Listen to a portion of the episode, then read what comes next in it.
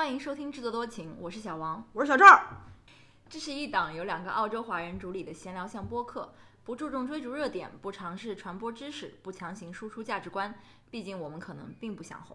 推荐大家使用泛用型播客无端订阅收听，现在已经可以在苹果 Podcast、Google Podcast、Spotify、小宇宙以及 QQ 音乐播客板块搜索订阅我们的节目。如果您习惯使用微信，我们也有同名公众号。不得了啊！怎么了？开头出现了一点小变化。哎呀，不是特别细声的听众都听不出来呢。呃，小赵给大家介绍一下吧。现在在国内的听友有一个新的渠道可以收听我们的播客了。对，但是有可能在第十七期之前都听不到，因为 QQ 音乐最近是在跟小宇宙合作嘛。小宇宙的播客的通道就等于是说在 QQ 音乐的这个板块里面内置了，所以也算是本台曲线登陆国内平台的一个方法吧。但是不一定，因为我们总是有一些你知道这个大放厥词啊、忠言逆耳啊这种这种，很有可能就因为技术原因被下架。对对对对对，所以这只是给大家提供一个 alternative 渠道啊。我们还是推荐大家使用泛用型的博客客户端，就是 whatever you're using，就是使用它们来订阅收听。祝大家新年快乐！新年快乐！这是我们好呀，新年好呀。祝福大家新年好！有这一趴吗？我们唱歌，我们跳舞，祝福大家新年好。这是即兴，完全没有做好准备。I wasn't informed. I wasn't informed either. 这是我们新年录制的第一期节目。对，自从小王开始剪节目之后，我们录音的频次下降了。在小王自己没有剪节目的时候，他就每天拉着我说：“我们录音嘛，我们录音嘛，录音嘛。”然后呢？自从小王自己剪了一期之后，一直拖了十二天才录音，并不是这样的。就因为我们在放假嘛，所以就是有很多事情。放假你不录音，你有什么事情？没没录音的时候，我也进行了不少这个充分发挥我的 iPad 的生产力的一些工作。嗯，In case you missed it，制作特型的这个 Vlog 已经上新了。这这段 Vlog 是去年八月十六日。录制啊，后半段是去年十月三十一日录制的，终于在二零二一年的一月五号。我觉得我们这个制作周期跟真正的大电影也没有什么差，人家什么一九年六月份杀青，然后有道理，二一年上映电影可能也是那么就三个月的时间。对，所以现在小王终于充分的理会到了为什么电影的制作周期可以有那么长。所以我们就快速的进入听众反馈环节。上一期节目上线之后。在小宇宙上有来自听友一个小助的留言，呃，因为我们在上期节目中聊到，我们觉得自己的播客可能更多还是现实生活中已经认识的亲朋好友在听，他就留言说，虽然没有每一期评论留言，但制作多情的每一期我都听了几乎不下三遍。谢谢您，一个小助，谢谢这位听友，非常给我们捧场吧。嗯嗯，我们的节目还很菜啊，如果给您的生活带来了一点欢乐的话。嗯，也觉得是挺好的事儿。不要说菜吧，我们节目不是菜，我们节目就是比较不注重这热点，不尝试传播知识。我们的节目就是比较自我，对，嗯，就是为了我俩开心，然后跟我们的朋友们保持一个呃隔空的这个互动吧。OTA OTA 什么意思？嗯，你不知道吗？Over operate operating through air，哦，隔空操作的意思吧。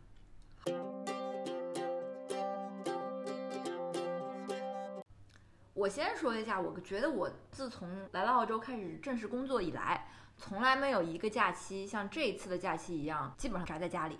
嗯，因为你们没有壮游呗。对，今年因为疫情关系，之前也是觉得说保守起见，就定周内的旅行，所以只是定了两段短期的这个短途游而已。所以中间呢，就有相当长的时间是在家里的。但这一次假期里面发生的最重要的一件事情是什么呀？我们去做了核酸检测。对，大家猜猜看，我们是阴性呢，还是阳性呢？我们俩也是有单阴证明的人了。是阳性也不会跟你们说啊，对吗？是阳性，我们也能在家录音啊。是阳性，我们就不是告诉大家了，不然我们这不是社会性死亡了吗？啊，先说一下我们为什么做核酸检测吧。前一天晚上我突然有一些低热，小赵又是我从圣诞节开始咳嗽。对。然后好了一阵，突然又开始咳，而且有明显的这种感冒的症状。因为墨尔本在二零二零年底的最后几天的时候又出现了呃社区传播，所以我们也是为了这个安全起见去做了一下检测。就是我们其实为大家带来了一段检测现场的这个录音，嗯啊，以及我们检测完的之后第一时间的这个给大家反馈，那么我们就会插入这段录音，请大家欣赏。我们现在在 Korean Town Hall，我们已经排了大概半小时吧。半小时的队。嗯，我们现在是这个 COVID-19 的一个检测点。对，小王描述一下现场的情况吧。呃，人比我想象中少多了。因为之前看新闻说，一些 drive through 的这个 testing center，他们早上可能是九点还是八点开门的，开门半小时就就关了，就是他们已经超过了 capacity，就排队要排，就是预计要排四个多小时以上了。然后我就觉得啊，这么难排啊！今天在那个打开了澳洲的这个 DHHS 部门的网站之后，呃，发现确实很很多那个 drive through testing center waiting time 了一百八十五分钟以上，一大早。呃，而且今天已经是节后的第一个工作日了，理论上一部分人已经回去上班了嘛，嗯，所以我们后来就决定碰碰运气，来我们这边附近的一个不是 drive through，是排队的那种，人站着排队的那种 testing center，人站着排队是什么意思？就是在这个 Perent Town 后。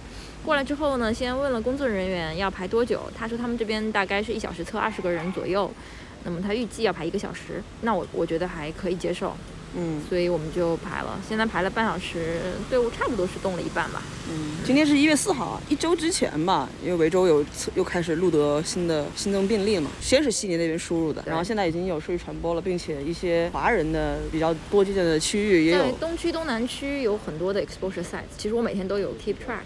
对啊、我们是没有去过这个任何的 exposure site，但是也是为了保险起见，而且主要是在 COVID 时候，你人体稍微有一点不舒服啊，嗯就自己瞎担心，觉得是不是得病了，然后为了本着对自己跟对家人负责吧。我们还是略有自信啊，就是我们应该没有去过 exposure site，但是呢，鉴于我本人在二十三号其实是有一场活动，那里的人是来自各个地方，而且三十一号其实我们去动物园了嘛，所以动物园里人你也不知道他们是来自哪里。不过动物园我们没有跟什么人有密切接触啊。那天晚上不是吃饭了吗？嗯，对，嗯，所以反正就是安心起见吧，我们就过来测一下。再讲一下这个现场啊，现场是青壮年居多，啊，我觉得跟我们在测试的这个区 p e r e n 有关系。这边本来就可能是呃 young family 或者是年轻人在这边租住呃小的公寓或者 unit 比较多一点。嗯，嗯，还有就是之前我们 早上看新闻说，昆士兰那边测试的很多人做好了这个要排队几个小时的准备，所以他们都是带着那个露营椅子还有书啊什么去的。还要带干粮什么的。就因为我们看到我我们后面真的有一个大哥，他他带了一把椅子。什么大哥、小哥，比我俩肯定都小。哦、小哥，sorry，但是他到现在没有打开那椅子，可能看看这架势应该是用不上，对啊，他走过来一看，我人这么少，白带了。而且还下雨了，他带椅子干嘛呀？他一直把那椅子放地上踢来踢去的。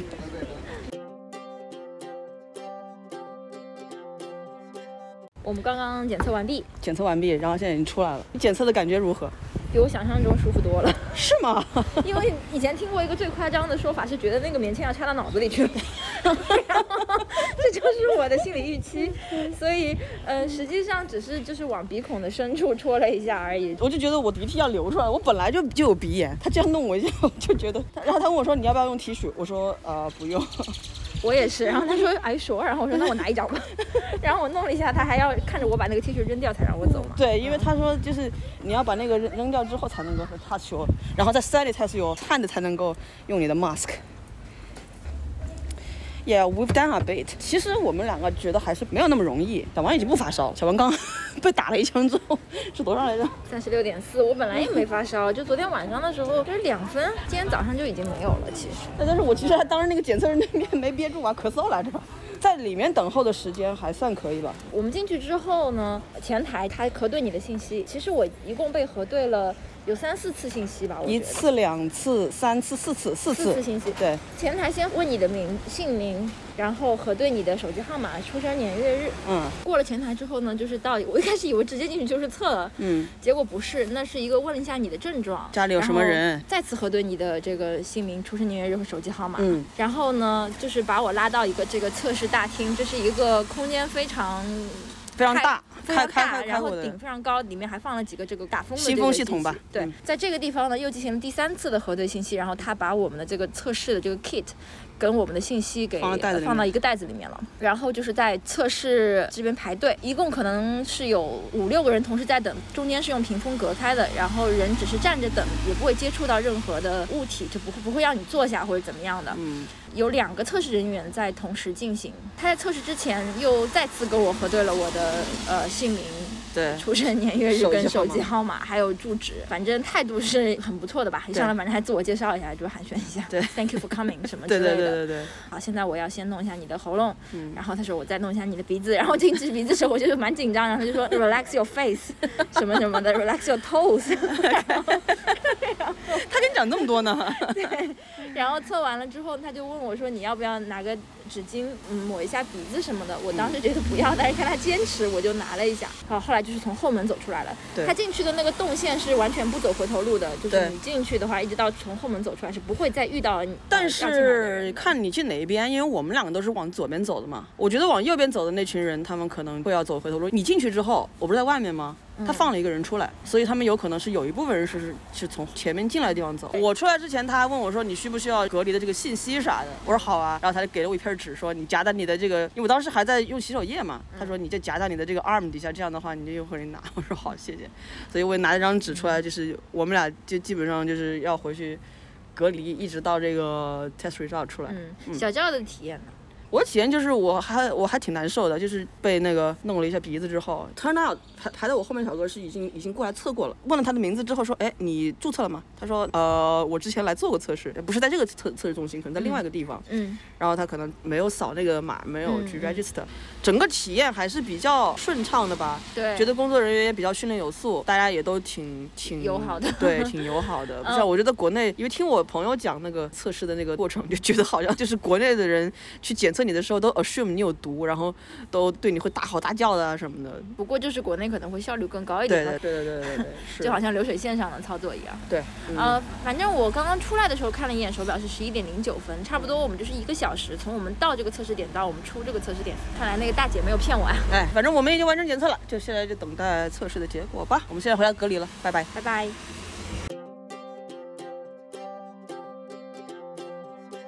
其实我觉得还是挺好的，因为现在你再让我回想当时的情况，已经不能像当天那么好像很激动的去描述。这就是为什么 JustPod 要做去现场是吗？后来我们是在大概可能是我们检测完了二十五小时之后收到的检测结果，是通过短信发过来的。哎，其实我后来想了一下。这短信上也没有我的名字，嗯，也没有任何这个身份证明编码。如果我需要向什么机构证明我做了新冠检测，并且我是阴性，这个短信是无凭无据的呀。对，我还需要向他再去申请拿另一份更加你要上官方的证明。你要上飞机的话，肯定有一个纸质证明的，或者是一个 email 证明的东西。那其实你在做检测的时候，你应该就要说明说我是为了。比如说 travel 或者什么东西，所以我需要 obtain 一个 certificate。这个东西只是为了我们自己 peace of mind。然后我跟我父母讲了之后，他们最关心的就是难受嘛和要钱嘛两件事儿。我妈连难受嘛都没有问，就直接问多少钱。所以这边给大家讲一下，是免费的，免费的，免费的。而且现在不光是 PR 和 citizen 免费，其实现在所有在澳洲的人。去做检测，无论你有没有 Medicare 都免费。在国内好像不是这样，国内是只有说政府或者是社区组织的这种检测的话是免费的。你如果是自己私人去检测的话是要花钱的。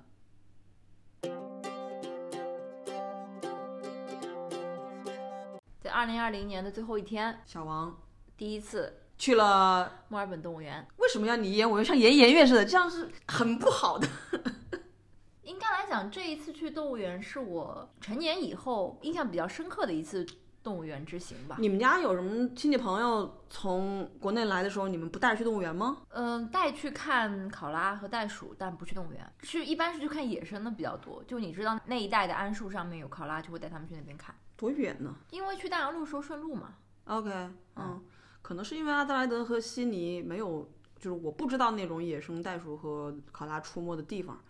所以基本上是只要有亲戚朋友，就是从国内来玩，我们都会带到动物园去的。而因为我本人其实之前在读书的时候，也在动物园做过一段那个 volunteer guide 的 training，所以我去动物园还是蛮多的。澳洲动物园，我自己有印象的可能是在昆士兰旅行的时候去过动物园。嗯嗯，但是也没有像这一次一样这么认真的。哦，你去的是 Australia Zoo 是吗？那个 Irwin，我已经不记得了。OK OK，Steve Irwin。嗯，没有像这一次一样这么认真的在每个区域都逛了，嗯，就是有一种好像回到嗯，童小年时候对对对，去上海的这个西郊公园的感觉。你其实也没有去到每个，最后因为时间的关系，我们没有去那个水族馆，对等于是，所以你最爱的企鹅你是没看到的。但是企鹅跟那个 seal 在在飞利浦岛上都能看到嘛，所以就还好。嗯嗯，对。那你有什么样的感想吗？就是在动物园看到一次性看到这么多就是 furry friends，它比我想象中好玩很多。我没有想到你是这个答案。这一次去动物园比较开心的，呃，很大一部分原因是因为这个小赵作为呃 Adelaide Zoo 曾经的这个 volunteer trainee。呃，vol volunteer guide training，volunteer guide trainee，呃，给我对这个澳洲动物园里一些常见动物进行了非常详尽的介绍。详尽谈不上，浅表的吧？你这样呢，下次我会在我的朋友面前砸招牌的。大家以后如果想去动物园的话，一定要带上小赵一起。带上维基百科好吧啦？维基百科不如你生动啊！啊，为什么呀？我怎么生动了？你可以试举一两例吗？我无非是精确的指出了哪一只 meerkat 可能是他们的哨兵。对，就是我们都在那边等 meerkat 站起来，就是他最经典的姿势，然后小赵就会说这只 meerkat 是哨兵，盯着他，他一会儿会站到最高点，嗯然后摆那个 pose。嗯事实证明是对的，我们差不多只等了大概两三分钟。嗯还有他也会，就是小赵他也讲了很多他在 Adelaide Zoo 工作时候的一些趣事吧。有吗？我怎么想不起任何趣事？嗯，也许有不知道的听众啊，就是给大家科普一个并不是很有用的知识啊，就是阿德莱德动物园，其实现在怎么样我不知道。在当年，在二零一零年的时候，阿德莱德动物园是南半球呃唯一拥有熊猫的这个动物园。我觉得现在可能还是吧，至少澳洲肯定是唯一拥有熊猫的动物园。啊，对，就是阿德动物园当时进去的时候，你当时首先买一个那个 general admission，然后就是你如果要看熊猫馆的话，你还要额外再花十块钱儿。所以当时其实有蛮多人排队去看熊猫的，还有一些中国面孔，我也不知道是为什么，为什么华人游客要到阿德莱动物园来看熊猫呢？如果我去阿德莱动物园，我也会出那十块钱看熊猫的。为什么呢？上海动物园没有熊猫吗？有啊，可是来都来了。哦、o k 哦，说到这个，呃，我们这一次去墨尔本动物园是购买了飞猪上面的票。就墨尔本动物园，如果你是在它的官网上或者售票处现场买票的话，成人票是三十八澳元一张，嗯而我们在飞猪上购买的这个入场券儿是三十八人民币一张。嗯，就是他会，嗯，购买成功之后他会发二维码给我们，然后我们扫码进场就可以，完全没有任何问题。对我个人是对这一次的这个呃票务的这个这这次采购是非常满意的，就是体感是非常好的，因为卖家就很爽快不磨叽的。那卖家大哥我估计他东北的，就是那种上来就是直接两个字儿两个字儿的，或者一个字儿一个字儿往外蹦的那种没。有那些废话，什么亲对，出票也出的很快，因为我们是三二十九号，二十九号订的三十一号的票嘛。嗯，然后进园扫码的时候也没有任何的这个 hassle。但是呢，在我今天去飞猪上面给他评价的时候，我发现应该也是墨尔本本地的一个就是购买的，他就留了就留下了差评，说是第一个是出票很慢，第二个是他当时进园的时候好像还预约，他说没预约上，然后在门口扫码的时候有一个二维码是失效，说已经被别人扫过了，然后他还跟那个动物园的管理人员 argue 了很久。然后人家才免费送了他一张票，然后说你拿着这个东西去找 travel agent 退款什么的，所以可能还是会有一些偶尔出现的这种问题吧。啊、我们去年吧有好几次也是在飞猪上买，他那个通过旅行社，呃，就是卖给一些海外游客的价格，确实比他本地的游客的便价格宜宜便非常多，便宜不少，但是也从来没有遇到过像便宜成这个样子，就是把前面的那个汇率给汇率给弄掉。弄掉了那种便宜法。对，去年小企鹅那边的话，我们大概也是花了八十多块钱一个人。嗯，对，反正我记得小企鹅那次没有差那么多对钱，嗯，所以这才挺诧异的，可能跟新冠疫情也有关系。对，是肯定。所以就国内的这个 现在做票务，他只能卖给本地人的，已经不可能卖给华那个那个游客了。嗯总之还是非常值的。嗯，就大家如果是在墨尔本本地，就是如果我们是在澳洲本地的听众啊，你们如果要去一些这种要是要卖票的那些旅游景点吧，对对对对对，你可以看一下飞猪上面的这个门票。对，还有就是我以前也参加过一些所谓旅游项目，就包括说出海坐船去看大堡礁，嗯这样的 day tour，呃，同样的公司运营的，你在一些华人的网站上买，也是要比在官方网站上买要便宜，但没有便宜那么多。嗯，但是体验可能也会不，体验是一一模一样的，一模一样的对你就是参加的是同一个团，只不过你购买的渠道不同。OK OK，嗯，反正就是就是我们在澳洲的听众可以善用国内的这些电商渠道，也是帮那个旅游从业者们啊，我们虽然不可能就是啊就是做出多大的贡献，也是给他们做出一些微小的贡献。嗯，呃，这一次在动物园，其实我有几个动物馆的体验都是蛮好的，一个是呃在 Platypus，就是鸭嘴兽的啊馆，对，因为它是一个比较暗的暗光的环境。嗯，那在澳洲有很多地方，它号称也能看见鸭嘴兽，包括我之前去塔斯马尼亚旅行的时候，我住的那个营地，他们号称河里边也是有鸭嘴兽，但是我从来没有亲眼见过。嗯，在馆里是能看得很清楚，然后、因为它是用一个大水缸的这种形式。我后来想起来说，我在 Adelaide Zoo 就是当时去做 training 的时候，我也远远的看到过 platypus，因为它因为我们那个地方就是一条河，它就是在一个水池里面游，所以你能不能看见它全凭运气。嗯，但墨尔本的那个馆，它就是直接给你弄了一个大 tank，你就像是个在看鱼缸里边看鱼一样，嗯它总能游到你面前来。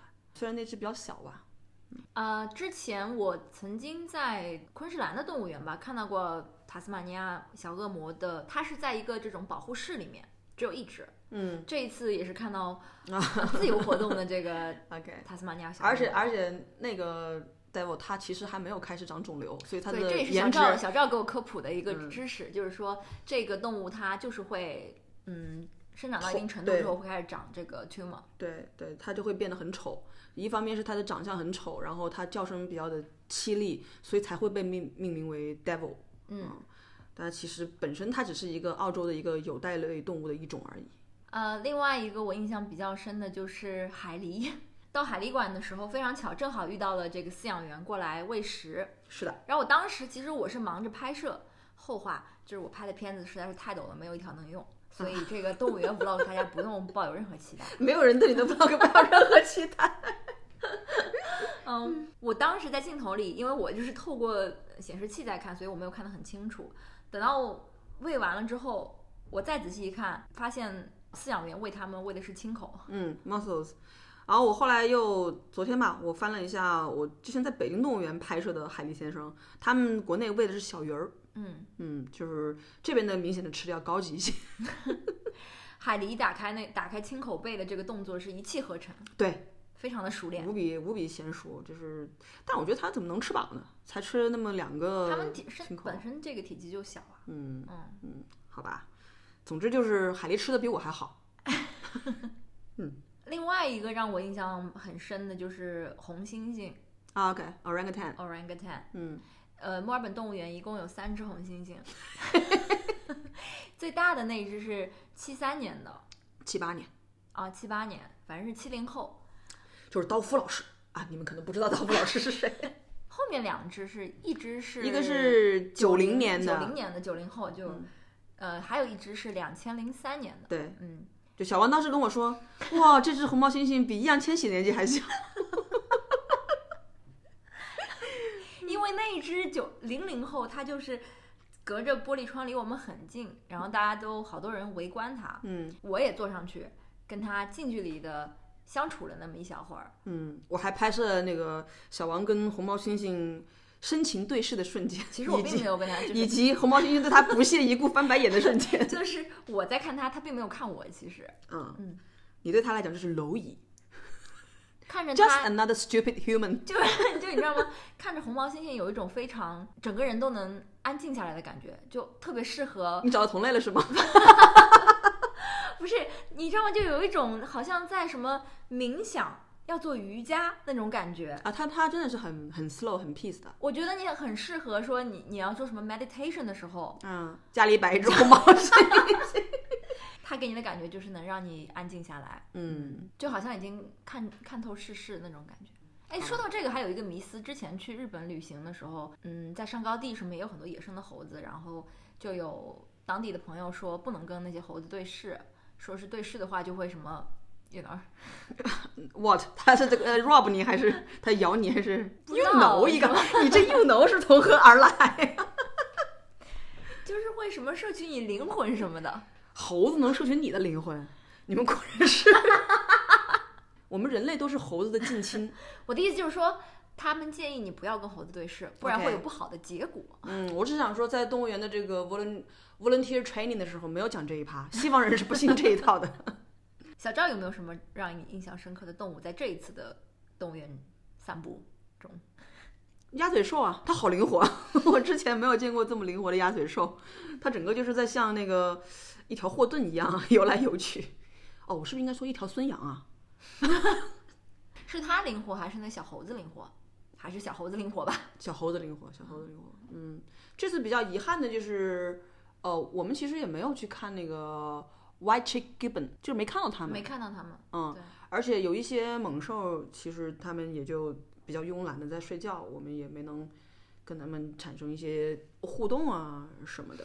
嗯，哦，我要讲一个译文，就是在二零一二零二零年十二月三十一日之前，小王这一生三十几年从来没有见到过雄性大象。小王，小王在看见雄性大象的时候被不不不不惊呆了。不是我，我不觉得我以前没见过，可是我以前去的时候，我身边没有这样一个向导，他跟我指出了一些雄性大象异于雌性大象的明显的特征。可是如果你是小孩儿，你看的时候你不会问吗？我没有问，好吧，要在节目里讲吗？为什么不能讲？那小赵说吧。就是雄性大象看起来像是有五条腿啊，而且你我们当时在在现场看到雄性大象的时候，它其实不是成年的雄象，对，雄象还是公象啊？公雄 没有，没有，它其实它其实是一个 young junior 嗯、male elephant。它二零它是十二月刚到的墨尔本动物园，可能才来了一两个星期，上面还有个告示说大家要就是 calm 一点，然后让他觉得安有他可以培养这种 settle 安全感。对嗯对对，嗯，但是他的那个第五条腿已经非常明显了。好，嗯还有没有什么嗯比较有趣的见闻？为什么华人家长对自己的孩子这么不负责？当我们看到海狸先生的时候，有个家长在后面说：“小狮子来了。”什么鬼啦？那叫海狸。是啊，大家可以先看一下告示牌，再跟孩子解释嘛。对，嗯，就是不要指鹿为马，这真的是 真的是指鹿为马。指狸为狮，哎，他可能以为那是海狮也说不定，但是海狮很大呀。对啊包括那个印度的那个爸爸，还指着那个 orangutan 对他说 “gorilla”，gorilla，gorilla。动物园还把这个 emu 跟袋鼠放在了一起，就是哎澳洲国旗上的两个动物，嗯，给大家拍照。他们并没有说这是 edible。就那那一段是我就是没有太大兴趣，因为满大街都有。哎，但是其实它那个袋鼠，它也不是哪个地方都有的袋鼠啊，不是我们它是常见的那种 red 或者是 grey kangaroos。它是袋鼠岛上的袋鼠，对，然而还有一个小孩儿，一个小小鬼妹，指着他说 wallabies wallabies，然后小王就非常嫌弃的说 It's not wallaby, look at the sign, Kangaroo Island kangaroo。总而言之吧，就是如果我们有听众就是不在澳洲的，然后将来有有有计划要来澳洲玩的话，我个人还是挺推荐去 visit 一下这个。如果你去你只去一个城市的话，你就去那个城市的动物园就好了。呃，如果说你在澳洲会要到好几个城市，尤其你会到悉尼的话，其实我蛮蛮推荐去悉尼的那个 Taronga Zoo。首先，它动物动物园的这个占地比较比较宽广，然后动物每一个动物跟动物之间它的 space 就比较多嘛，就是那边动物也会比较活泼，种类比较多，然后长颈鹿区还能有一个 city view。对，哎，它 view 也很好，然后也有 guided tours。像悉尼这种旅游旅游做的很成熟的这种城市的话，它肯定也有中文讲解。我记得我当时就记得 Taronga Zoo 每天就已经安排了一班还是两班的中文讲解了。所以如果是英语不太好的朋友的话，也可以就是去参加这个中文的这个 guided tours，是不需要另外花钱的。嗯嗯。然后在墨尔本的话，呃，还有一个 Werribee 的啊、呃 Safari，是、这是野生动物园，就是你坐在车里面去看嘛。对。还有一个是 Hillsville 的一个 sanctuary，嗯，下一次也希望可以薅这个飞猪上的羊毛，到这两个动物园去玩一下。嗯另外，我之前也做功课的时候了解到，说在飞利浦岛上的动物园也是非常好的，很多家长推荐的。嗯，所以啊、嗯可能之后现在反正是激起了我对去动物园的兴趣。嗯，哎，如果说你要是会 visit 这个呃南澳的话，我建议大家如果是看 safari 啊，就不要到这个墨尔本这个 safari 了，去呃位于阿德莱德呃远郊的那个 Monato Zoo，那个是应该是澳洲最大的 safari。我之前因为是做呃 volunteer training 的关系，我们也带着我们去了那个动物园，体验真的还是蛮好的。你能看到那个呃长颈鹿啊，还有那个就是就是羊啊什么的，就在草地上面奔奔跑的这个场景。嗯，有一种非洲大草原的感觉。对，而且那个地方拍到的，你你你对我有印象的拍的那张那个呃 meerkat，应该就是在那个地方拍的。我当时带个大大长焦过去，就特别帅。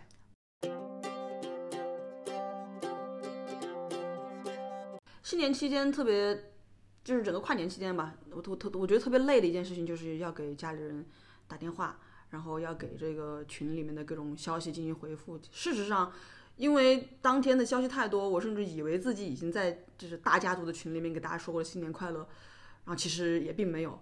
我其实也没有，就导致我的爷爷还给我发发来私信质问我说：“最近没有你的消息是何原因？”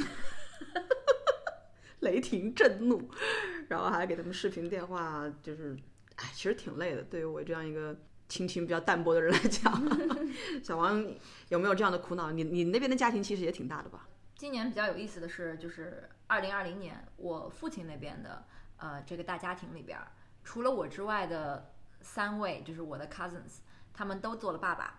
哎呦，二零二零年，你要加油哦！所以整个群里在二零二零下半年开始就是各种晒娃。嗯，你可以想象这些初为祖父母的老人们的心情吗？到了大概年底的时候，群里有一位这个有识之士，他提出一个倡议，他说我们现在年纪都大了，晒娃点赞也挺累的，以后咱们群里统一星期六晒娃。就我就当时就看了就觉得我不在那个群里，这是我妈妈转述给我听的。想说你你没有资格加入那个群的原因是因为你没有小孩吗？不不不，我我跟他们说我没有用微信，啊，并不是并不是，我拒绝加入那个群，就是那个群里面除了你都有后代的人。同时，其实我非常同情我父母。我父母作为那个群里面唯一没有第三代的这个呃长辈吧，嗯，他们是唯一只能点赞而不能晒的人。嗯，我不知道那位有识之士提出这样一个倡议是不是为了考虑我父母的心情。反正他们就说，大家以后故统一在周六晒娃，平时的日子里就不要晒娃了。嗯，大家不知道，反正就是不情不愿的同意了吧？嗯，据我妈说，这个倡议曾经在什么十月份的时候就提出来过一次，后来就不没有执行，不 黑不提白不提了。这一次呢，反正有人提出，大家说好，那就执行。然后没想到到了一月一号元旦节那一天，嗯，就群里有一个长辈就发了一一张用那个娃做的这个新年快乐的一张图，上面是不是用的原体 我并没有看到原图啊？OK，就说什么爷爷奶奶新年快乐，跟群里的这个长辈们打招呼。嗯然后此群另一位热衷晒娃的奶奶嗯，立马也晒出自己孙女的照片，跟大家说新年快乐。不甘这时候不甘示弱。这时候群里有一个人说：“哎，不是说今天不是星期六啊，怎么就晒起娃了呢？”嗯然后那位奶奶就说：“哎，我这不是晒娃，我是祝大家新年好呢。哎，是我觉得晒娃的时候，你也得考虑一下群里面没娃的人的心情吧。他们不会考虑的，他们就是自己爽啊。然后反正我妈妈又很有心理压力，她觉得自己不点赞好像就是不给别人面子。我们出去旅行那几天，她还跟我说：“她说我这两天是不是不用点赞了？毕竟我们在外面玩。”我就说别点呗。不是点个赞怎么了？就发一个大拇指的表情很难吗？这样可能显得略有敷衍，他必须要就是比较 specifically 的指出说，哎呀，天堂饱满，地阔方圆。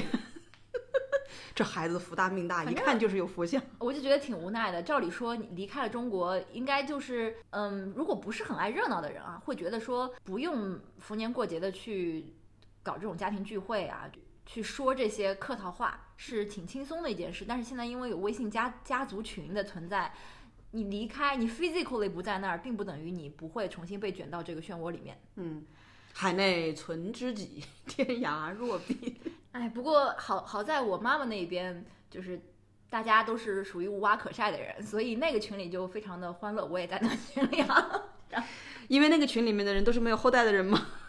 有后代没有第三代啊啊，所以大家只是聊一些自己的退休生活，嗯还有这家里养的小狗小猫什么的，嗯，还有对自己这个第三代的这个担忧吗 倒是没有吧？OK，就比较对没有压力，所以就是有一种现在连晒娃也要讲基本法的这种感觉。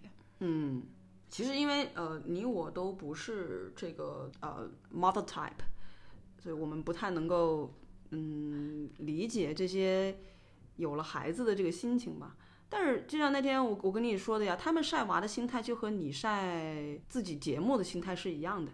对，但我也跟你说了，我并没有把那节目发到大家的群里面，说你们看听一下看一下，一对一的说，哎，可能以前有过啊，就是有那么一两期节目吧，因为 Q 到了一些朋友，就说啊，你可以听一下。对，但是我如果想晒，我肯定也是发在一些朋友圈或者发在那个公共的这个 timeline 上。嗯，你想晒娃，你大可以发朋友圈，你为什么一定要在家族群里发？你就他怕你看不到，他怕你欣赏不了他这个孙子孙女的这个可爱。啊，这就这个这怎么烦呢？那人人家也许不想看你的节目出现在他的 timeline 上，那你可以屏蔽我，耶、就是那你也可以不加入那个群呢，号称自己不用微信。我就没有加入那个群。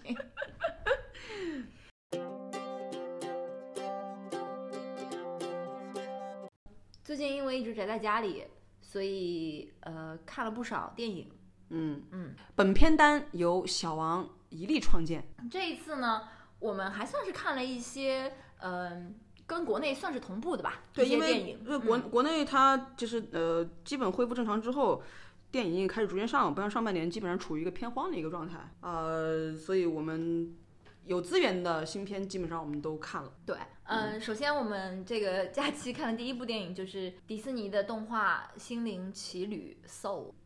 说是跟 Coco 是一个团队打造的嘛，但是我觉得跟 Coco 比来讲的话，就差的还挺多的。我没有看 Coco。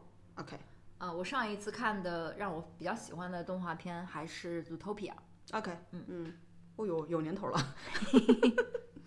这一部。啊、我个人是觉得我不太喜欢它中间那一段在那个空间里的那些嗯故事。对，嗯，嗯单纯从画面上来讲，我也觉得啊、这个故事在纽约的那一趴是非常生动的，包括说就是画面啊，嗯从这个街景啊，跟呃人对人物的这种塑造，还有一些细节，嗯都是蛮好看的。嗯呃，那动画片，当然你的画面让我喜欢，我觉得也是很重要的。对，讲到那个空间的时候，它的整个画面就是颜色又单一，嗯，反正从审美上面我就不喜欢。就是它那个 Soul 的造型也不是很 adorable。对，嗯这是一首先是非常浅表的，就是不太喜欢那一那个空间里的故事。嗯另外一方面呢，就是我没有想到这个动画片是一个说教意味那么浓的动画片。对，很直给，就是把东西塞到你的这个面前，说你消化它。关键就是这个道理我已经懂了，那你有想有没有想过，有可能这个片子不是拍给你看的呢？这个片子是拍给二十来岁，就是在迷茫中，然后又被这个 pandemic 打击的，就是非常失魂落魄的年轻人看的呢。你三十来岁，你当然已经懂这道理了。很多年轻人他们可能就是历练不到，或者是年纪没到，就不明白，还以为自己会是一个惊世骇俗的大人物，会 make some difference to this world。我觉得也是，嗯、挺正常的。就是我我还记得我在读大学的时候，我特别喜欢一个电影叫《Into the Wild》，嗯哼，就讲的一个呃美国的一个男孩吧，他考上了艾默里大学，啊、然后他就决定不去读书，就要去流浪，然后一个人就嗯、在美国流浪，最后死在阿拉斯加的一个房车里面了。嗯这是个真实故事改编的电影。嗯，我当时就觉得他这是理想化的这种生活，反正就是某种意义上的壮举吧。嗯虽然结果是对他的家家庭是非常不负责任的一种行为，嗯但是二十来岁的我觉得就是充满了这种浪漫主义色彩嗯啊。然后一路上遇到了这么多有趣的人，虽然这个生命过早的结束了，但是他已经见到了很多等等。也有可能三十岁的我，如果是第一次看这个电影，我会觉得对他就是不屑一顾。所以我觉得你说的有道理。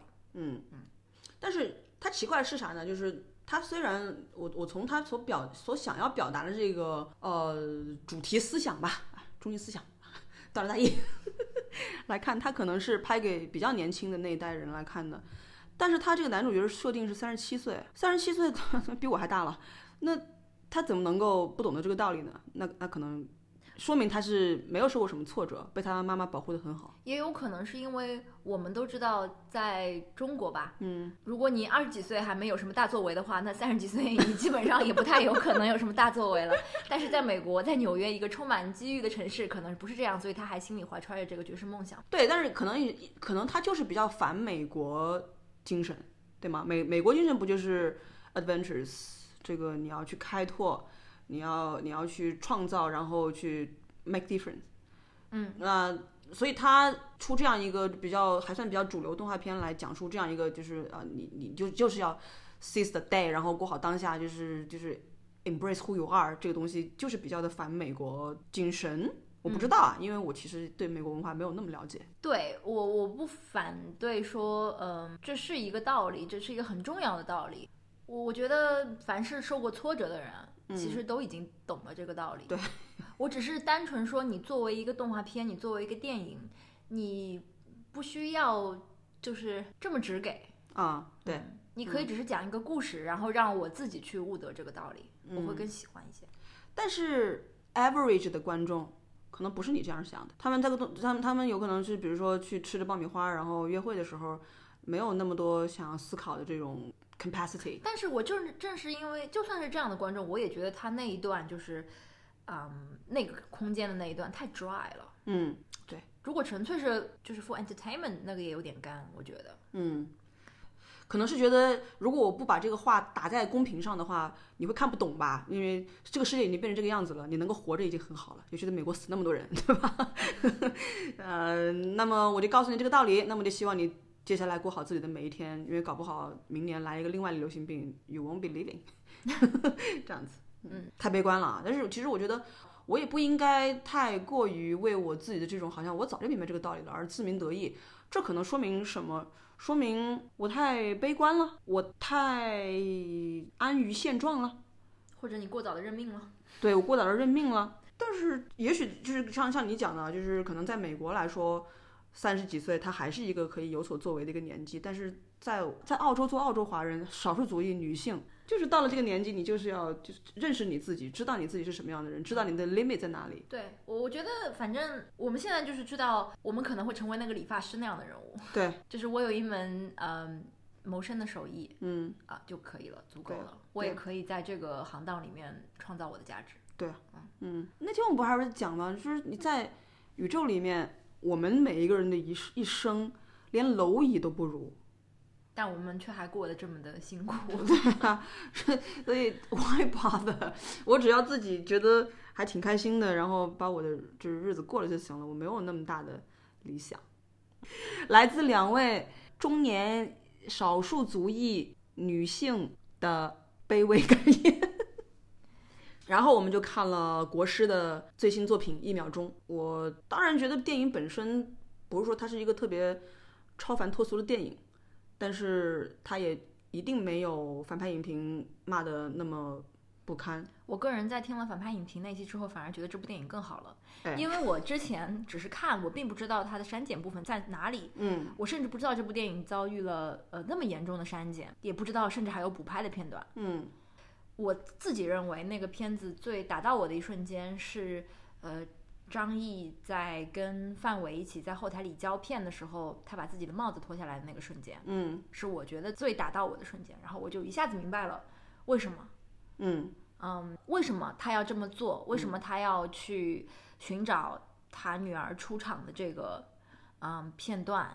但是我觉得确实他被删减掉的部分确实会影响我的理解。就是当我我听反派影评之后，我才晓得他是，包括他女儿到底是 what happened to her，嗯然后他也是怎么样得知这个消息的，才导致他后来做这些事情。那他删掉的部分的确是会影响理解的。包括最后，我我记得我看到最后的，我还我还跟你讨论来着，我说那他为什么要去找那个相片儿啊？回家不就好了，嗯，对吧？那那就说说明他一定是对我产生了这种当然，对，那删减也不是他所希望的嘛，嗯对吧？反正就是我当时为什么我说那一刻是让我觉得我我明白了，我就知道张艺谋拍这部片子是在讲一个什么样的故事，什么样背景。然后我当时就觉得哦，你不知道啊？就没有到那一幕的时候，张译没有告诉范伟他是什么身份的时候，我不知道他讲的诶这个角色是是这样一个身份，所以我当时一下就觉得说，哦，张艺谋他还要来拍这样一个题材，我就觉得还比较佩服他吧。对，是，就他可以去拍那些更加有商业价值的题材，嗯，他却要选择一种，他却要选择一种肯定会就是遭遇删减、遭遇一些这个审查的一个题材，嗯，而且他可能也知道，只要他拍了这个片，这个片就会获得相相当的关注，嗯，那就会可能让现在的年轻人去更多的了解那段历史。对对，我觉得对这种某种意义上，这种责任感已经是在我心里就是加分了。对对对，嗯，我我我这方面我是完全就是同意小王刚刚说的啊，就是以张艺谋今时今日的社会地位，他完全完全可以不碰，就一九四九年以来的题材，他完全可以不碰，嗯，但是他还是拍了，所以他光是这一个举动，他愿意来拍这个东西，并且。他也没有说啊，把它挪到一个什么古代去用这种春秋笔法来讲啊 什么的，像他之前拍英雄或者怎么样，那他就是把当时的时代背景完全的交代了。那你知知道，就有的年轻观众他可能不晓得。那如果你有足够的这个兴趣，包括包括去听反派影评，他们骂他也好，嗯，你都会知道那段历史。那就是告诉大家不要忘记嘛，因为咱们这中国人忘性实在是太大了。我我想大家可能在心里会希望这部电影是像村戏一样的一部电影，就是嗯他把历史背景在电影里都告诉你了。对，说实话，村戏讲的那一个 specific 的年代发生的事情，其实我并没有那么了解，在我看那个电影之前。嗯嗯，但是也可能就是因为张艺谋的地位和他的影响力，在他没有办法像村戏里面嗯那样去表现那一段历史。嗯嗯，对啊，他能够就是做到这个份儿上，已经已经 did his bit，对，对吧？而且嗯。我觉得范伟那个角色其实还是呈现的挺有趣的，对他是我蛮喜欢范伟的表演，虽然他们也在骂说范伟还是在演那个什么小品什么的啊，嗯。因为他的这个角色其实很丰满的一个人，嗯就是人就是这样，他不不是有呃，就是非黑即白的，嗯。他既有他这种所谓什么人性中的什么闪光的瞬间啊，他也有自己的自私，呃，要要确保自己的这个利益不受损害。对，而且我觉得张艺谋他其实在塑造这个角色的时候，他没有去 make judgment，他嗯就是在呈现这样一个人，这个人会让你想起很多人。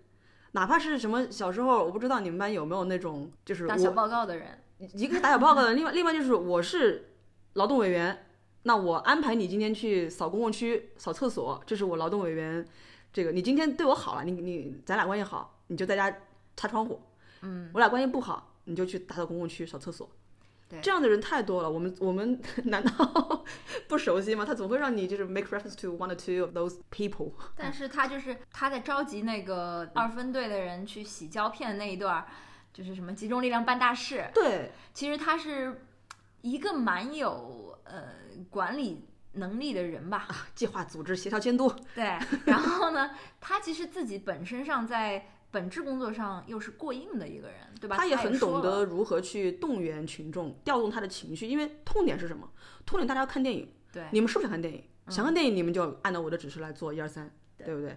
那最后大家其实把这个，把他们把纪录片洗出来之后，最近放映的其实是正片。嗯啊，那那他们的这个这个呃工工作到最后放完了正片之后才是呈现的，所以我我记得反派影评当时在里面说，他说张艺谋是在怀念那个集体主义的时代，我不觉得是怀念。嗯，他只是一个呈现吧。对，嗯如果现在那些对集体主义不够了解的年轻人看到这个场面之后，其实你的父辈就是这样过来的。而且他会好奇为什么在那样一个就是地方，大家会对一场电影，而且已经是放映了好多次的一个电影、嗯这么的期待。对就像范伟在电影里面说的，只要你放，就会有人坐在那儿看。对，嗯因为他们没有别的娱乐方式了。于是我就想到，因为这里面就是播放的是《英雄儿女》嘛，我就想到以前我父亲跟我讲他小时候看《英雄儿女》的一些故事，嗯确实对他们那一代人来讲，这些电影就是看了很多遍，但是还是很喜欢的一一些作品，对啊，对吧？嗯，当然了，你我我我不能讲它是很很精彩的呃一个一个影片。如果它它没有被删减那部分，对对对对它会是很好的一个电影，我觉得。对嗯，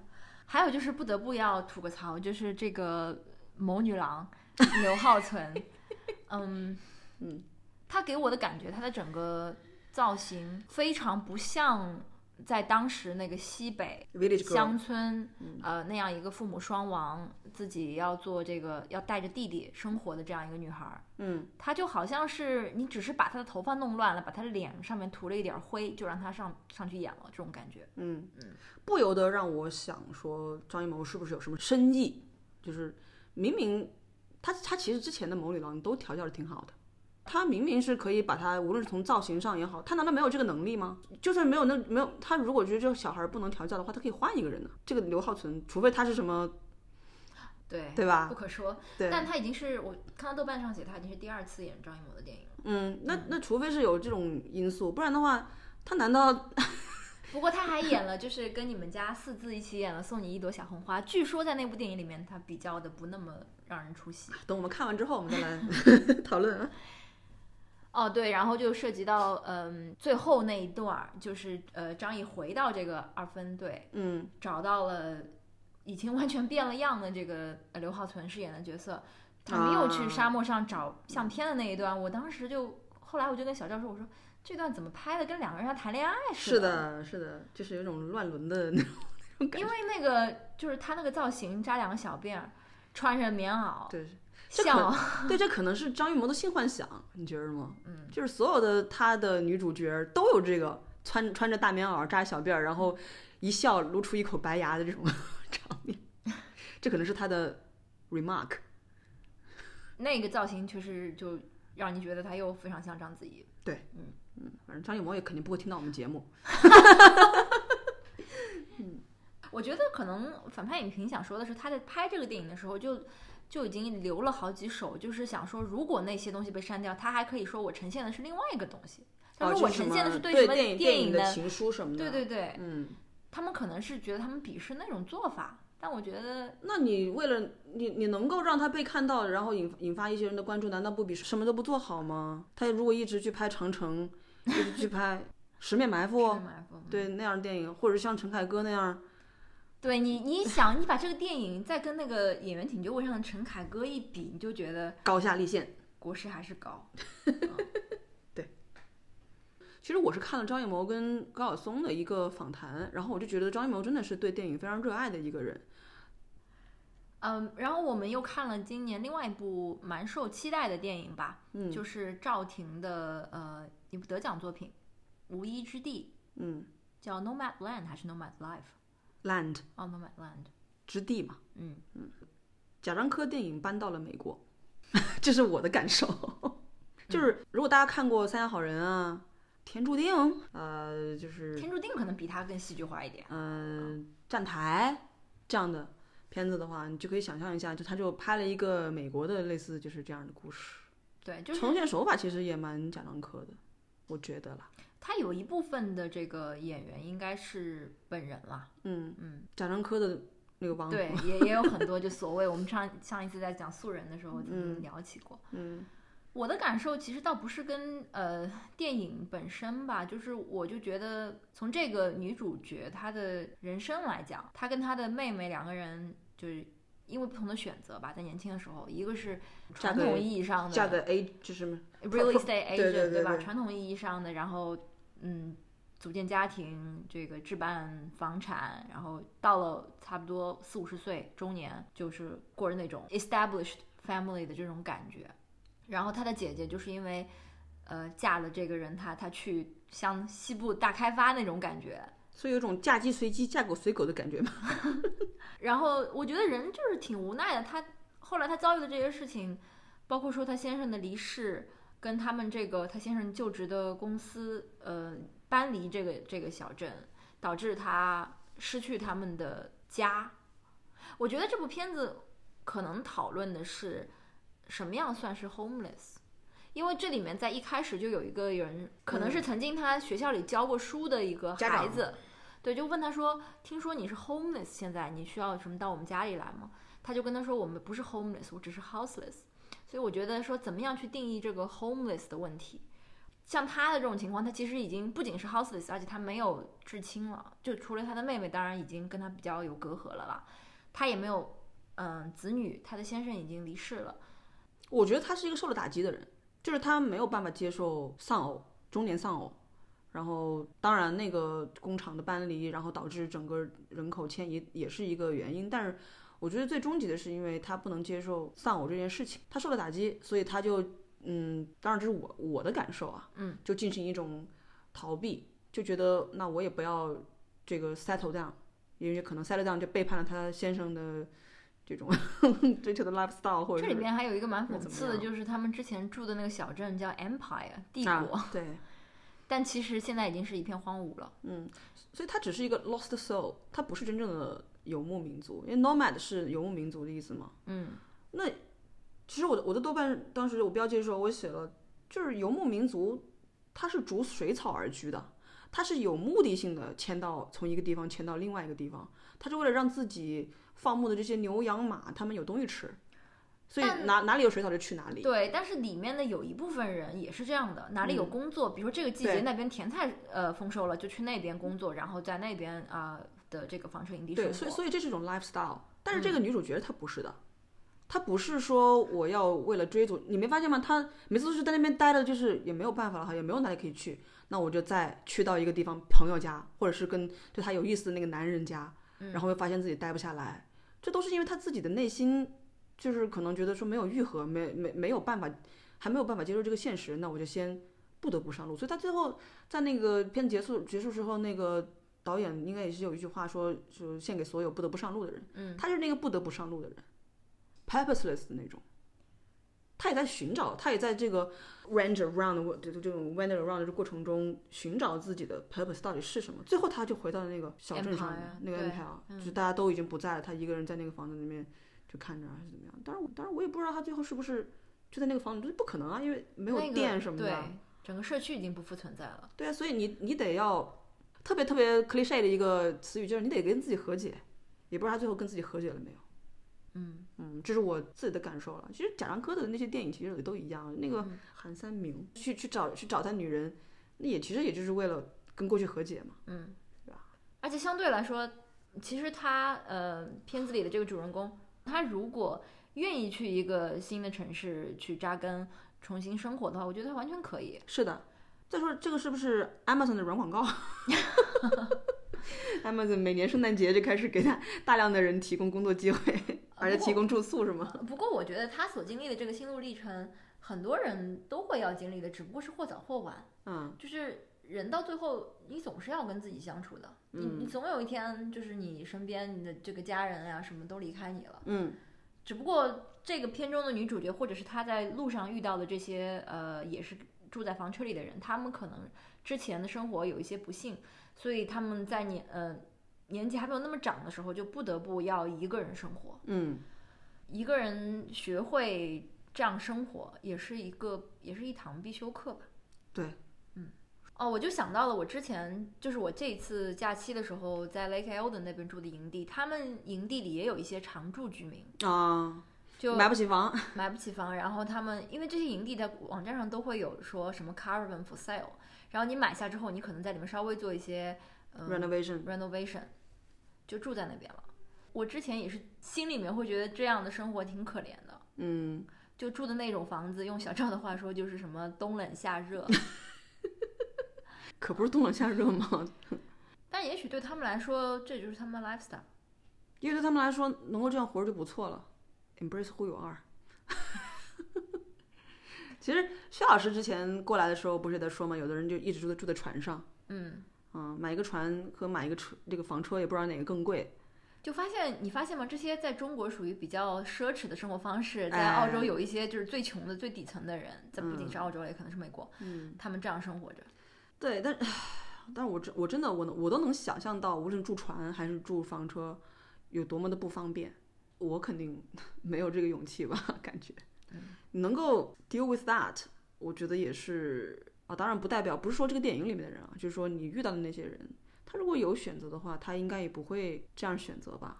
我们到了那边之后呢，然后呃突然就是内侧开始放音乐，很大声，然后这个我都没注意到，就看到就有一个人一瘸一拐的就走过来了，嗯，先是打招呼，然后他就说，哎，如果我这音乐声太响了，你们跟我说啊，I'm very approachable。他说，approachable，然后突然就第一次对话，他就跟我们说，I'm not very well, I had a stroke。哦，OK，啊，然后小中风，不是小中风，他有可能是小中风。这时候呢，之前因为我就想说，哎，这个我我就我不是很喜欢跟别人就是 small talk，、反正就是我爸在跟他讲话。然后这时候突然我我就猜想说，这个单词是不是要超过我爸的词汇量了？然后 我就倒转过去就就我我就跟他说，哦，就什么 sorry to hear that 什么什么什么，就讲了几句。然后我爸就问他说，哦，你在这儿是蛮久了吗？然后他说在这待了有四年了。嗯那个营地就是我觉得待三四天就够了，就周边的风景也好啊什么的。然后他每天，我就后来就注意到他哦，每天他早上的时候就是开着他那个小车，就在营地里面，嗯就是开到这边那边，跟那些老邻居嗯打打招呼嗯什么的。晚上就是把这音乐打开，就那种 YMCA 就那种歌，，So bogan。就是要你可以想象他的生活 Was。he alone? 对啊，他 OK 是一个人住的，OK。所以我就看这个电影的时候，我就想到了那些人。嗯你要嗯这样讲，嗯，他内心可能有不能愈合的伤口，或者是缝不上的钱袋子。而我们我吧，至少是不能说我们。这种时候，我可能会很先入为主的，就是 assume 说他是因为有一些什么原因，或者他没去工作，或者他有一些不良嗜好，呃，导致他嗯、到了晚年要一个人打引号的凄惨的生活在一个房车营地。但是那个电影可能讲的是，当然美国跟澳洲社会本来就不一样，他什么也没做错，他也就是会遭受这样生活的重击暴击，对吧？在中年的时候。可能还是不要太 judgmental。嗯嗯嗯，是。但是那个女主角就起码自己去找工作了呀。对。那那老头呢？拿着 Centerlink 吧，可能。对不起啊，我又没赶上不上。嗯，二零二一年刚刚开始没几天，小赵可能已经找到了他今年看过的打分最低的一个电影。刻在你心底的名字。这是今年呃去年了，呀是二零二零年台湾的另外一部电影，算是呃在豆瓣上人气还挺高的，好像。不能因为他是拍同性恋题材就给他加分吧？这也是我当时写下来的短评，不能因为他拍了这个就给他自动加分，对吧？对吧？你 而且即使是同性恋题材，台湾以前拍的那些可不比他好太多了。对呀、t h i n k about 什么来着？蓝色大门、蓝色大门夜奔，夜奔、镊子啊，镊子是电视剧啊，不好意思。包括什么男朋友、女朋友，对啊，就是都比他好。这什么这什么东西这？完全是一个偶像剧，一个非常拍的还不如就是那种就是以前台湾比较擅长的那种那什么那些年，它还不如那些年呢。他可能是说是讲的是一个戒严哦，不对，他已经解严了呀。对他讲的解严，可是他后半部分的故事跟解严一点关系都没有啊。对啊，就是啊，当然了，呃，他可能唯一的这个亮点啊，就是呃，我跟小王也讨论过了，就是让我们看了看到了这个一九八七年左右的这解严个前后这个台湾的校园生活，对，但其实也没有，你其实就可以看报班长啊什么的，就是我还是有所耳闻的，就是有所或者是在之前的影视作品中其实也有看到的。哦，还有那个呃，十里长街送总统，这个我之前是没看到过。那这那画面看起来就像是金正恩去世，金正恩还没死，金正日去世的时候，那个哭天抢地啊嗯，就是可能是唯一我们这个哎坐起来了，然后看一下，然后完又坐下去了。对，就是哪怕是描摹同性之间的感情，他也非常的莫名其妙，就是在人群中多看了你一眼，然后其中一个人就认为他们互相爱上了。他没有交代他们俩是怎么爱上的。片子一开始的时候，他们俩其实已经互相爱上了。对这一段情缘来的莫名其妙，然后结束的也是哦莫名其妙。这个怎么就突然就是搞了一个女人进来，他也不交代，然后而且突然就在父母面前莫名其妙的出柜了。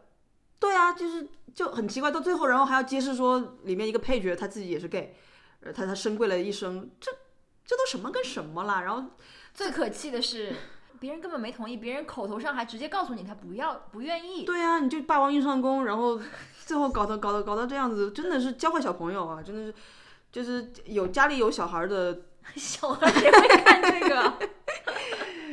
都不说三观了，就是最基本的就是有涉嫌违纪违法之嫌，对不对？那人家没有同意的，哪怕是已经在你面前脱光了，人家没有说我们可以这个进行性行为，你都不能够去性行为。你如果做这个这个事情的话，那就是违法、性骚扰、强奸啊，烂片，就是情感戏也不好，演技也不好，那两个男的是什么东西啦？真的是演的。对，而且看了半小时，我们还脸盲，到底谁是谁？需要需要靠其他人的这个脸说他长得像赵赵又廷，然后长得像这个霍建华，加上我不记得那个人，我觉得不帅，。反正就几个、几个人的这种，你才能够知道他是他谁是谁。哎呀，我就是刚刚小赵讲到那些之前台湾创作的一些跟同性感情有关的电影，我觉得都是非常的 subtle，就是你当时嗯在那样一个社会环境下，你甚至不知道这是一种病还是一种正常的感情，对应该有很多心理活动可以去去嗯描摹，他们完全没有讲，嗯，都是非常激烈的，上来都是大喊大叫，扯着衣角。那种讲话，嗯，就啊，他有他有讲啊，就是就是去问那个小男孩说你什么时候知道自己喜欢男人？对，但非常非常的少啊。对，嗯，而且更加气人的就是中间那个女性角色就很莫名啊其妙真的而且这个女孩她被同期嘞，为什么一点这个东西都没有？最后还有那个女孩子就说，啊，是我自己什么太太太自信了，还是太怎么回事？就是努力是不会有用的。大姐，你是一个被同期的人，你是受害者，你为什么要去同情这个对你就是施加伤害的人嘞？哇、啊，气死我了！然后最后那段拍的好像是加拿大的旅游宣传片一样，也不知道为什么。因为我也不知道代理人为什么要接这个片子，代理人演的还是挺好的，我觉得。如果大家你如果不是对于同性题材特别有兴趣，逢同性题材必看的话，就是要写那同性题材的论文的话，你可以看一下。对对对嗯，不然的话不看也罢。呃，我们还看了万马才旦导演二零二零年的作品《气球》。嗯嗯，这个电影之前好像也是有一些呃争争议的吧？我不知道，就是因为它的海报上是原来是一个呃避孕套。然后又被改了还是怎么样？哦 OK OK，、嗯我不知道这个这个典故。嗯，但是反正万马才旦就相当于是电影界的阿布莱提、阿布都热西提、帕巴拉格列朗杰，像这样的人物，所以相当于一个 token 吧。它反映藏区的这个生活，当然我觉得是蛮好的啦，就是在嗯电影界有这种反映这种少数民族的这种生活的这种题材，就相当于是好莱坞里面出现了一个别告他。对，而且我觉得它的切入点其实也是蛮好的。对对对对，对小孩去拿这个避孕套玩儿，因为他父亲没有给他买气球，他就拿这个 trailer 去当气球玩。这个切入点我觉得还是不错的。对，而且他想表达的东西，如果啊，如果大家的解读是对的话，他想表达的那种女性的，尤其是这种在比较打引号的落后的地区的女性意识的觉醒，他想要表达的这个东西也是蛮好的。就嗯如果有更多的这个藏族的人民女性 女性嗯，看了这个电影，然后会有一些自我意识的这个觉醒的话，其实也是一件好事啦。有一点是我我后来跟你讨论的时候，你才点醒我的，因为我当时看这个片子的时候，我只是纯粹到最后，我就觉得说，哦，在这样的一个家庭里面，女的就是一个工具，嗯，就是男人发泄欲望，然后呃，就是传宗接代，包括连最后父辈的这个转世，都要完全靠这个工具来完成，它存在的价值就是一个工具。嗯，我当时只是觉得 pathetic，但是你后来跟你聊的时候才点醒我说，对啊，这个女主角她之前是觉得自己挺幸福的，嗯，她并没有意识到这一点，对啊，只是她后来遇到了这些事情，她才突然感悟到她自己的这个存在的价值是这样的一个价值。嗯，就是这个事情没有发在你头上的时候，你都会觉得没有什么，要要到你这里来的时候，你才会有这个感觉吧。那同时我也是，嗯，其实，在看的时候，我就在讲，其实我我自己是特别的讨厌宗教那一套的人，就是我我反对一切的这种用什么几千年前的一个什么圣人讲的什么话来规。来规矩你的这些举动啊、言行什么的，那他不是几千年前，就是现在的，对吧？对，就是那我觉得说，嗯，宗教和宗法一样令人讨厌，就是他们都是对于人性的一种嗯打压，一种一种桎梏。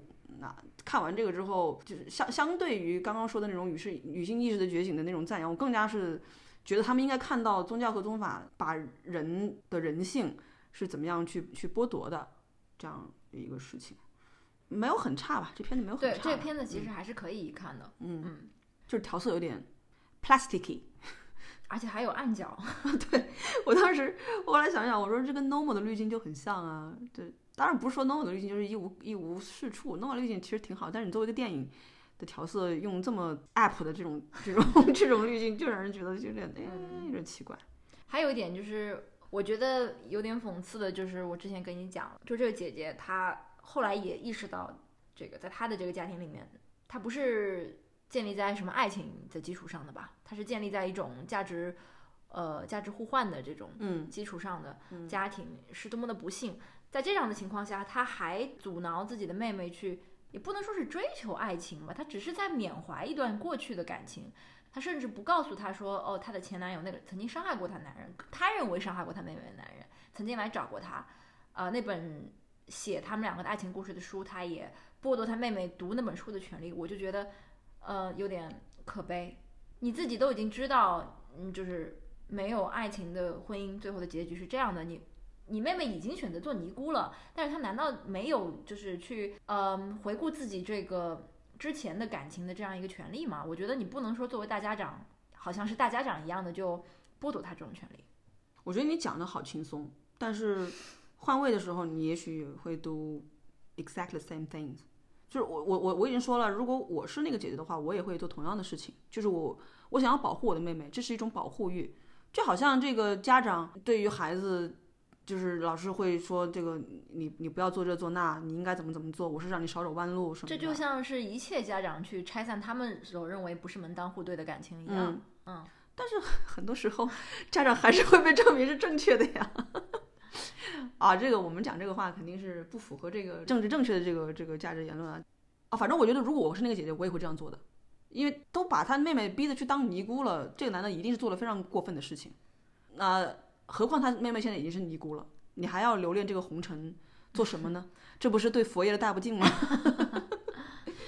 嗯，anyways，还不错吧，就是一个对藏区同胞这个精神跟生活的这个呈现。嗯嗯。好，小赵最近有没有听什么有趣的播客要跟大家分享的？播客的话，我其实推荐大家去听故事 FM，嗯，在年底的那两期，一个是叫做《回望二零二零》，我是历史大潮里的一粒沙，还有就是故事 FM 的故事。这两期怎么有那么多重合的地方呀？我好像都听了。对，但是它是，但它最后那个故事 FM 的故事，它其实是从故事 FM 团队采编的这个角度，它有时候会去回望一些故事。就是一些节目它制作的时候的故事，以及这个制作人自己的心路历程嘛。嗯。然后这个二零二零这个东西，那就就是什么历史大大潮里的一粒沙。其实我在听那期节目的时候，我一开始听到了一些当就是在过年那段时间，武汉的一些人普通人讲述自己就是得新冠啊，或者是怎么样的一些。我当时听起来，我当时就觉得不行了，都快哭出来的那种，因为我觉得大家忘性真的是太大了。这才一年不到的时间。就仿佛在武汉发生的那一切都不曾发生过，都仿佛那些人没有死。当时大家的那些愤怒，在现在这个时间点，就好就是黑不提白不提了。嗯，谁的责任，或者是你应该去做什么样的这种 remedy？嗯，完全没有，就是一颗沙粒已经被历史的风给吹走了。然后怎么样让就是咱们这个？中国人不要忘记那么大，我没有任何解决方法。我我觉得不仅是中国人啊，可能是所有的人都是忘性非常大的。对，我相信忘性大到这种程度，就是说，本来你你当时满怀愤怒去抨击这个体制，去那什么，现在大家都开始歌功颂德了，这个事情会不太好啊。就好像我相信这一次的防疫并不会影响这个 Dan Andrews 在维州的选民当中的人气。OK，大家我觉得也已经忘记了这个为什么墨尔本会有第二波疫情。嗯，但是伊墨尔本它其实是因为听证会结束之后，你根本就没有办法找到他追责了，只是你追不到那个人。对啊，所以这也是一个蛮讽刺的事情。但我相信在中国，我相信中国一定能够，你要想追，你一定能够追到人。但是但是维州发生了跟中国很像的事情啊，他开了一个卫生部长，嗯，然后州长就保住了，卫生部长之后也发了很多这种 statement，说这是一个呃 it's a joke 或者什么的，对，但是自己是背背了锅。对没办法，anyways，嗯，另外就是我为什么想要就是就是讲故事 FM 的故事呢？里面其实提到的那个卡夫卡松敏君，其实之前小王也跟我讲了，呃，我在年底的某一个早上醒过来之后，突然就想起他，嗯，然后我还把故事 FM 当时他跟他录的那一期找出来听了，嗯，他其实已经去世了嘛，在这一期我也是就是印印象很深的一期去年的故事 FM 的节目，对，然后他的制作人其实就。这期节目的制作人就讲了他跟那个卡夫卡苏敏君当时交流的一些事情嘛，然后就觉得这个这个时代大家发表意见都太容易了。当然，我不是说这个卡夫卡苏敏君自己一点问题也没有，那肯定不是这样的。但他我能看到他其实很固执，他哪怕是就是大大家已经把他骂烂，他也完全没有删当时的那些音频啊、视频什么的，就是挂人的那东西，他还都都都是还在的。那他肯定也有做错的地方。但他可能就觉得说，反正我也要死了，那我也 没有什么可怕的。但是这些网友确实也是太太落井下石，隔着屏幕，大家就是做事情太残忍了，太残忍了，真的是。这为什么我一直跟小王说我们不要红嘛？小王一直觉得我们要像我们这种做大做强。不不不不不，像我们这种心理素质这么差的人，如果发生了类似这样的事情，哪怕不到那个级别，我们肯定马上就是写写然后我们对就离开，对对对对对对对。肯定是这样。对啊，所以我我我我一直在讲说你不喜欢听就不要听。小王觉得我是 arrogant，我不是 arrogant，我是自我保护呀，对吧？你不喜欢你还要听我，你还要来骂我，何必呢？我也不高兴，你也不高兴。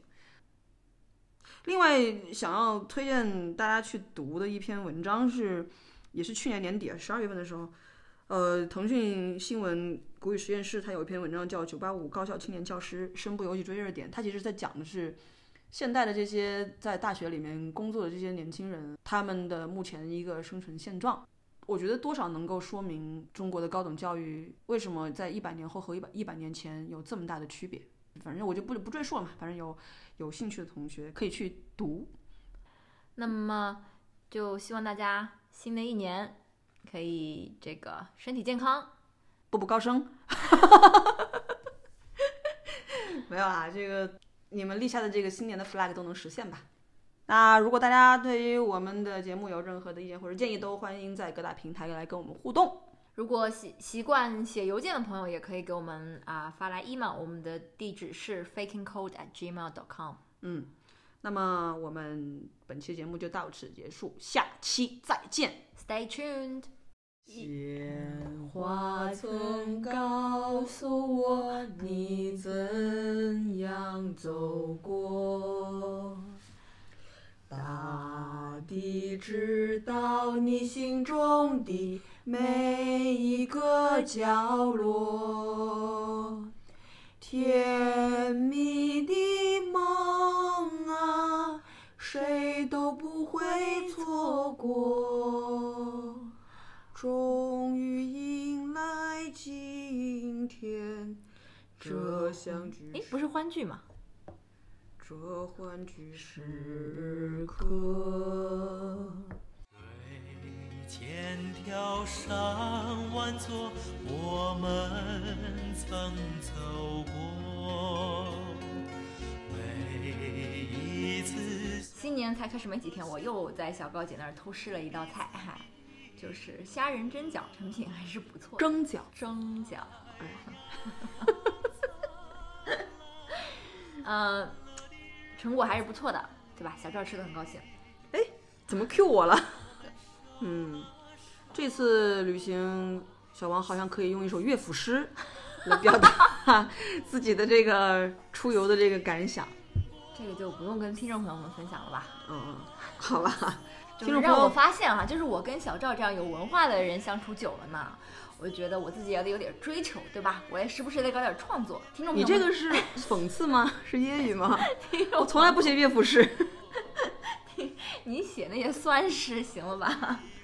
我也想去，小赵你带我去吗？很远的，去，请脑补黄龄的那个场。去，你看了那个繁简体到繁体的那个笑话吗？没有啊？说有一个剧是一个中国大陆的剧，然后可能引进到台湾就把简体字幕给它翻译成繁体字幕了。然后那句话是“海内存知己，天涯若比邻”，然后翻过去就是“海记一体，知己，天涯若比邻”。你 get 到了吗？因为内存翻译成记忆体了。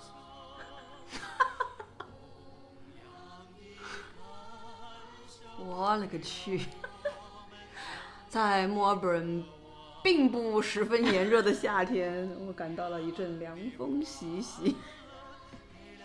这部电影在还没看的时候呢，我就收到一位来自这个伦敦的朋友的短信，发给我一个卢广仲的《刻在你心底的名字》那首歌的链接，然后跟我说去听。嗯，这个电影我我看了，电影不怎么样，我看了五十分钟就看不下去了，然后就快进，看到激情片段的时候停下来看一下，然后再快进，你的朋友对“激情”两个字是有什么误解？